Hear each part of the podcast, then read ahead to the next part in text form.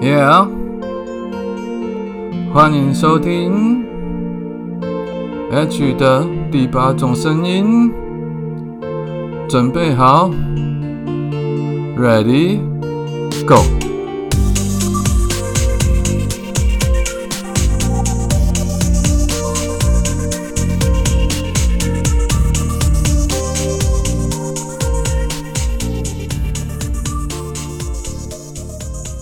好了各位亲爱的朋友，大家好，早安、午安、晚安。不知道你现在人在哪里？不知道你现在身处的地方现在几点？所以我们用三种不同的时间问候，也跟你打声招呼。希望你拥有一个美好的一天。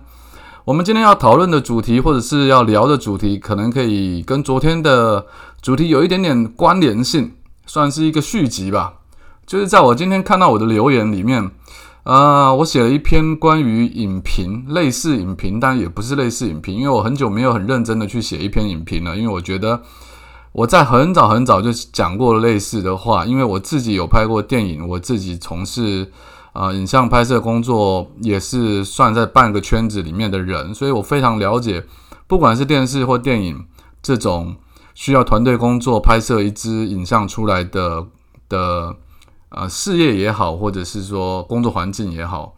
这种事情都是非常困难，并且需要花费很多的资源跟金钱，甚至跟人力的。所以，我从来不会去诋毁，或者说是轻视，或者说呃故意去啊讲一部电影，说这部电影很烂，我我不会有这种话讲出来。但是，所以我就我就会说，我之前常常用打惊叹号的方式来打分数嘛，就一颗惊叹号表示哦，它是一部被完成的电影，就是一个作品，用一颗到五颗惊叹号，我来做分别。我对这部电影好感的程度的表示，一颗就表示它完成了，我觉得很棒，至少完成了一部电影，不管它好或坏。两颗惊叹号就是哦，它完成了一部可能算是称得上是职业级的水准的电影或者作品。完成三部，我就认为说，OK，它是一部算是可以称得上商业商业电影，就是说你可能是可以花钱去买电影票，或者是有人愿意购买版权的的电影的。那四颗星就是我认为啊，这部电影如果不花钱买电影票去电影院里面看，我觉得那真是可惜的。五颗星就是我觉得哇，这部电影无论从各方面来看，或者是单一个方面来看，它是一个神作，所以你不看绝对是你人生中一大损失。你也可以把它当做是我认为人生中必看的电影清单里面的某一则电影。这个是我当初对电影的一些看法，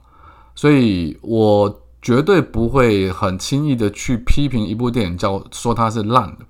但因为前几天我写了一个算是影评，也算是半开玩笑，就是我说我在看某部电影的时候有打瞌睡的现象。然后当然有很多人认同，就是说这部电影他们他们也觉得有有一点会让人家出神，或或想睡觉或怎么样。可是就有人说你你不是很重要的人，他就直接呛我说你不是什么重要的人，你不用在那边讲这些有的没的。意思就是说我没有资格讲这些话，当然我就回唱回去，我说嗯，那你也知道，你也不是重要的人，你更无需在我这边留言。那要知道我为什么今天要聊讲这个，其实我想聊的主题是关于酸敏啊。其实我从一开始我在呃经营自媒体的时候，我很怕酸敏，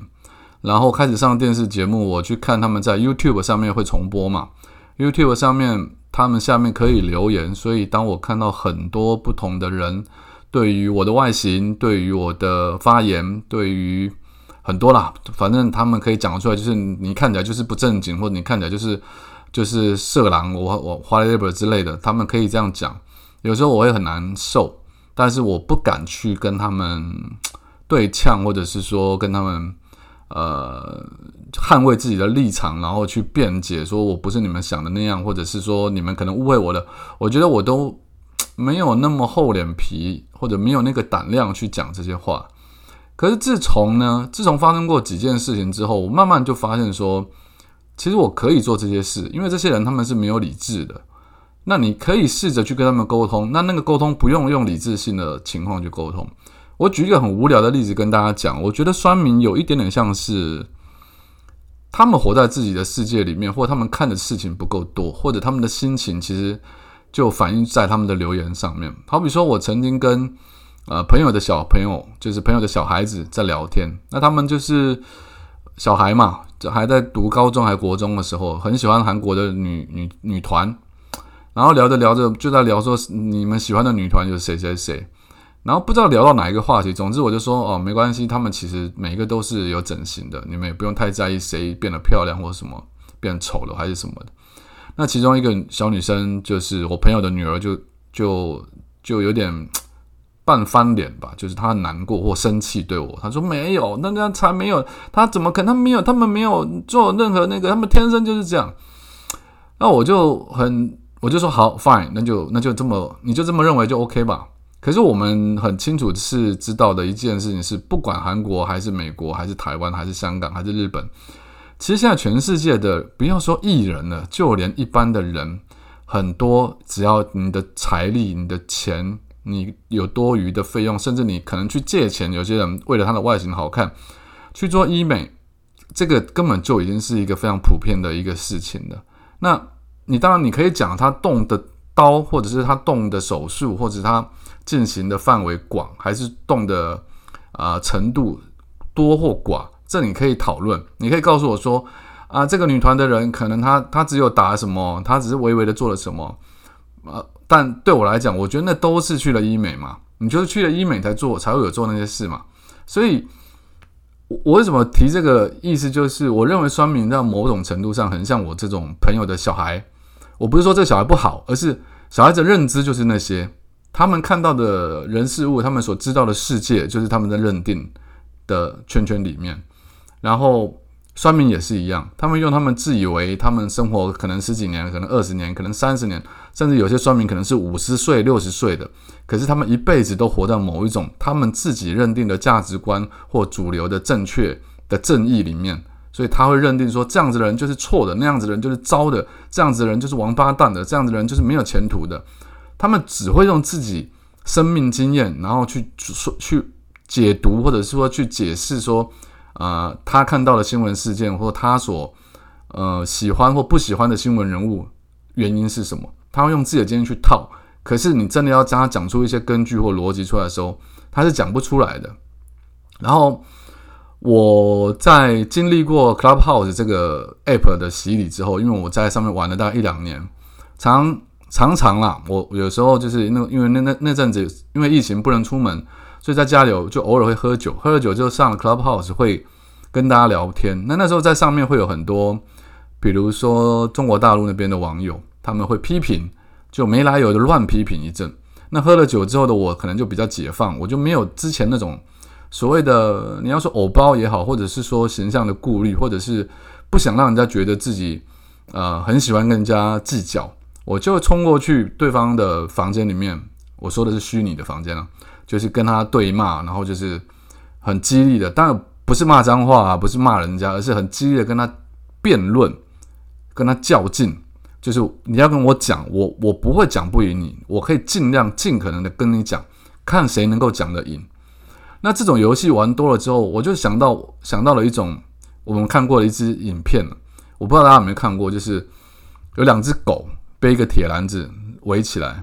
然后两只狗就会在铁篮子。两边一直一直吠，互相对对对着对方的狗一直吠一直吠。可是当你把那个铁门拉往后拉开，然后两个两只狗面对面的时候，诶，两只狗忽然就不吠了，然后就变得好像嗯若无其事，然后走到旁边又走回来。这你这这时候你再把铁门拦在他们两个人中间的时候，两只狗又开始吠，又开始汪汪汪汪叫不停，好像要把对方咬死一样。这是为什么？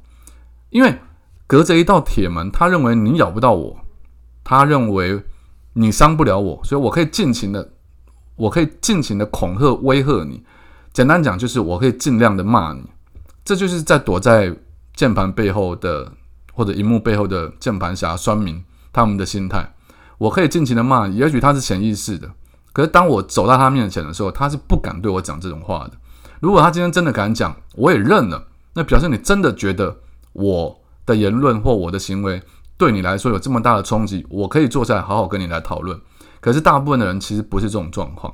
那就有一次，我记得是在 YouTube 上面有有一篇呃精华版的，我忘了哪一个节目的，就真的是他们因为精华版的关系，所以只剪了某一个片段的对话，所以那段对话被很多人就解读成我是类似什么渣男还是什么东西，反正就是一堆人在下面留言，就留说啊，H 你就是渣男，就是渣男，就是渣男，留了很多，我真的看不下去，我就在下面回，那对方也来回，然后回了半天之后，我最后我真的受不了，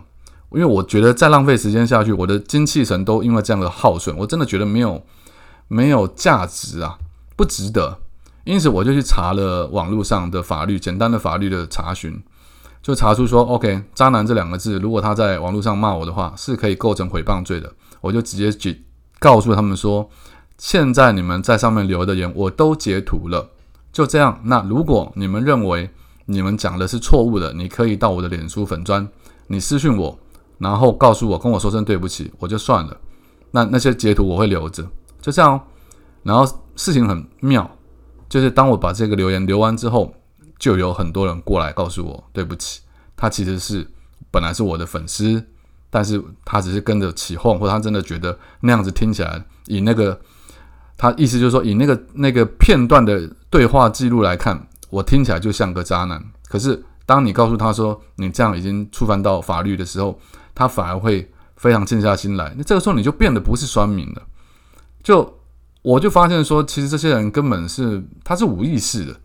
他是可能是跟着起起哄的，